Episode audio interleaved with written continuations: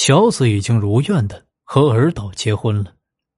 按理来说，应该夫妻相亲相爱的生活才对，何以还会另有所爱呢？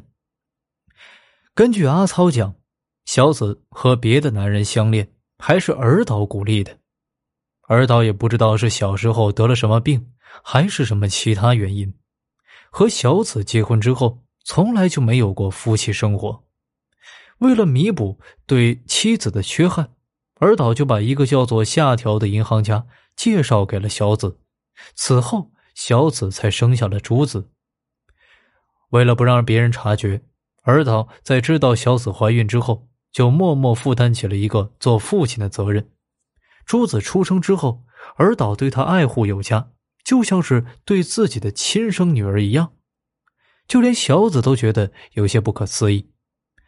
而这些都是小子告诉朱子的，可朱子却认为这不是真的，是母亲编的谎言，为的就是想让他承认那个叫做夏条的男人是自己的亲生父亲。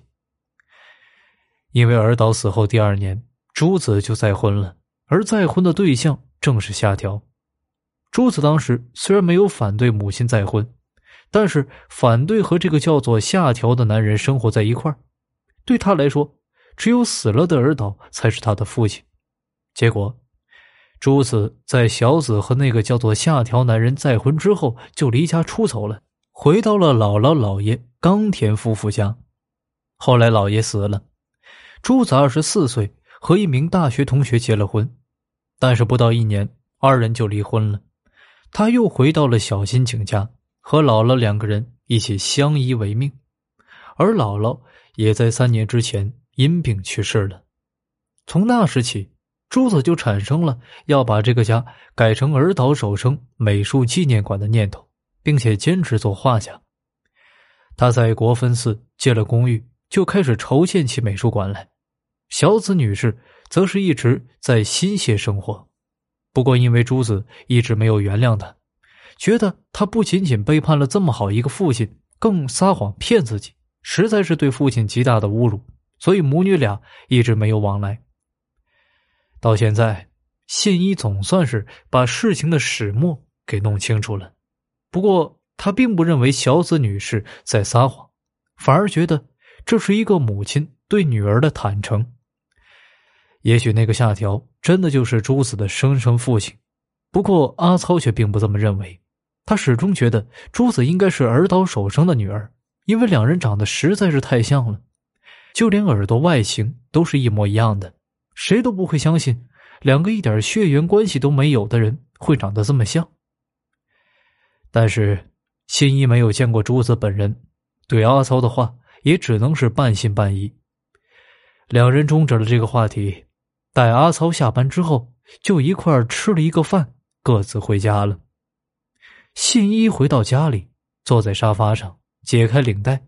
想起和阿操出去吃饭的时候，正好碰见了刚从外面回来的尔岛珠子，他的脸型的确和尔岛守生非常的相像。这么说，尔岛珠子就是尔岛守生的亲生女儿了？那小子女士的确是在撒谎，可心怡却不明白，为什么尔岛要用这么一个完全无视妻子存在的题目呢？即便夫妻关系不好。也没有必要通过这种方式向大家公开吧。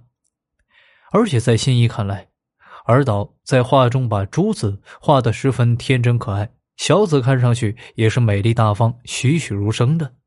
很显然，把妻子和女儿合为一体作为整幅画的焦点，但是却只把题目叫做了五子的肖像，倒是有点想不通了。